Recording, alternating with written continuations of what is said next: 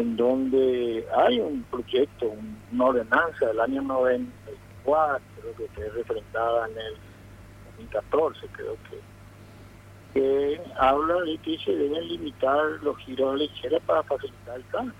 A mí me parece muy bien. Nadie está en contra de eso, ¿verdad? Simplemente lo que habíamos hablado a través del concejal Grau con el intendente es para ver también dice esa misma ordenanza que se tiene que establecer medidas sustitutivas para que se pueda seguir trabajando, ¿verdad? Y esta es la única ensada que tenemos, estamos acá desde 1970, hace 50 años, acá no hay así como en otros lugares que cada 100 metros una cuadra. Acá las cuadras son largas, 200 metros, etcétera hoy la avenida Sevilla Yala es una avenida puramente comercial, no es una avenida, no es una ruta, por decir, donde eh, es más complicado. Entonces, si todo se cierra a doblar la izquierda, tanto para los que se van por la Sevilla Yala y quieren entrar hacia, hacia, hacia sus casas o hacia los barrios, no lo van a tener que ir acá Fernando La Mora más o menos. Y, los que vienen del interior que quieren entrar acá este, van a tener que irse no sé hasta dónde o sea no sabemos. Entonces, lo que nosotros le pedimos es por favor no podemos dialogar para entender cuál es la visión que tiene el municipio con relación a, estos cierres para mejorar el tránsito y que no se quede la gente sin trabajo, ¿verdad? que no sea un Metrobús 2. Me acuerdo ese Metrobús 2, ocasionó pérdida de puestos de trabajo durante el tiempo que estuvieron enorme. Y ahora en medio de la pandemia entonces entró el susto a la gente, la verdad que yo no estaba. Este, tengo que reconocer que yo no estaba en, la empresa en ese momento, pero fue la gente que, como que le, nació y salieron ahí así, pero ¿qué va a pasar de nosotros? Cómo van a ser los, pocos clientes que hoy todavía se animan este, a seguir adquiriendo vehículos, motos, tractores, etcétera, todo, traer su auto al taller. Como al lado mío está Banco que es de unidad, de este lado está se habilitó Fortis, al otro lado está Chacomer, y así somos, o sea, la avenida como y del otro lado frente está lleno. Entonces, creo que el intendente es el intendente de todos. Y además de mejorar el tránsito, nos parece bien, tenemos que ver de qué manera afecte eh, no tan en demasía como tener que hacer cerrar o cosas por el estilo a, a, comercio y hacer que se pierdan los puestos de trabajo, no es tan fácil recuperar. Es más, en el mundo entero, las ciudades se pelean por atraer a que las inversiones se realicen en sus ciudades para generar fuentes de trabajo en la ciudad, para generar inversiones y para que eso también redunda en contribución al municipio. Nosotros somos muy, somos grandes contribuyentes del municipio. Tenemos acá más de 120 metros, son como 5 hectáreas, de este lado, del otro lado, Vinimos aquí cuando esto era un campo, era campo todavía. Era, a mi padre le criticaban que era un loco, cuando era todo allá en el centro nomás, hacia, hacia el centro antiguo, por decir hoy, ¿verdad? Y cómo van a la gente, y bueno, se pusieron un servicio de nuestra, nuestra, nuestra famosa combi para llevar a la gente que traía acá los vehículos de vuelta.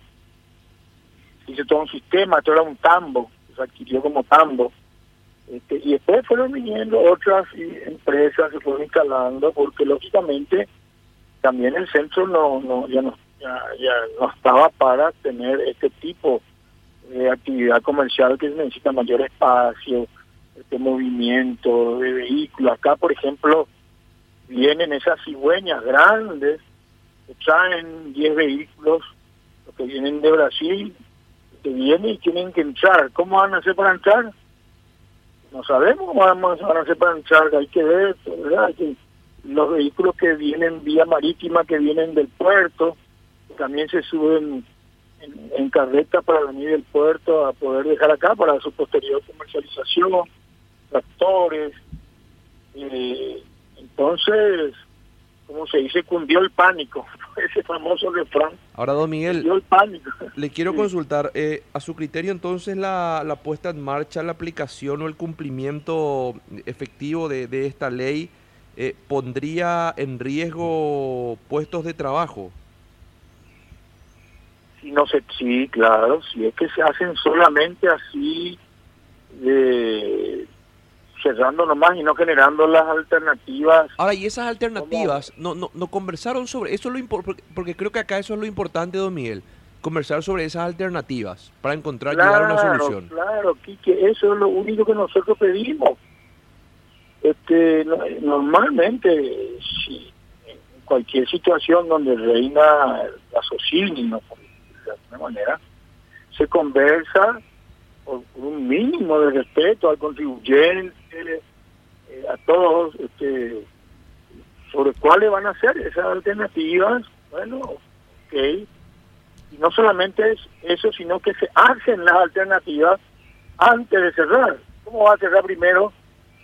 Y después, este, bueno, dentro de un tiempo, no sé no, cuánto, dentro de cuánto tiempo se van a generar las alternativas hoy. ¿Y todavía no conversaron sobre eso, Miguel? Y esta semana esperamos conversar, ¿verdad? Yo lo único que quiero es, poder conversar y que se hagan, ¿verdad? Porque también si se demoran en hacerse, este, no, no, no, no, no se tiene alternativa. Normalmente eso lo, eso lo, eso fue, es más, nosotros habíamos, a mi entender, a mi entender, yo le llamé al intendente el viernes pasado. Y él me contestó que estaba en una videoconferencia, que podíamos hablar más tarde.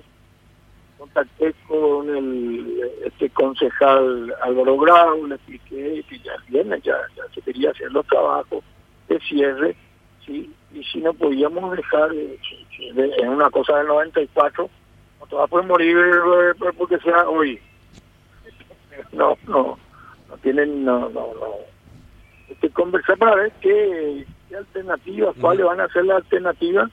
Y en principio me dijo este, el concejal Grado que él se pudo contactar con el intendente y que sí, que no habría problema en conversar durante la semana. Y eso es lo importante, don Miguel. Y, y, yo ni tranquilo. Pero el sábado, a la mañana temprano, a las siete y media, vienen a cerrar todo. Yo no, no me, me llaman desde la empresa a mí. Yo estaba todavía en mi casa. Y estaban todos desesperados acá que pensé ellos ¿qué ve la gente la gente ve eso y dice qué va a pasar con la gente que quiere entrar a, nos vamos a vamos perder nuestro puesto de trabajo esto va a arruinar todo el esfuerzo y esa es una empresa que fue fundada en 1953 hace 67 años.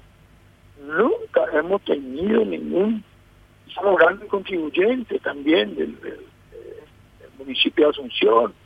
Cuando cumplimos nosotros 65 años de existencia, en lugar de hacer un gran festival o algo así, vamos a regalar a Asunción este, la innovación de la bicicleta. Le regalamos por más de 50 mil dólares este, para que existan estaciones de bicicleta que pueda usar la gente para lo que se, se llama la, la, la movilidad sustentable. Ahora, don Miguel, le, quiero hacer una consulta. Eh, ¿Se le aplicó la misma ordenanza al negocio eh, Fortis, que está prácticamente al lado del suyo? Yo no sé. Yo hablé, le, como está sucediendo esto, le pregunté a, al, eh, a la gente de Fortis si ellos ya sabían que iba a suceder, me contestaron que no sabían. Que no, no, no lo sabían. No, saben, ¿verdad? Hablé con Valde, que está en Alemania. Ahora, gracias a Dios, con el WhatsApp no, importa dónde se esté, ¿verdad? para, para operarse ahí algo del tobillo. Me dijo que tampoco habían hablado con ellos que no sabía. Entonces hay una incertidumbre. Y eso es lo que a mí me parece que no vale la pena. Es generar incertidumbre, generar una preocupación que a lo mejor no tiene razón de ser tampoco.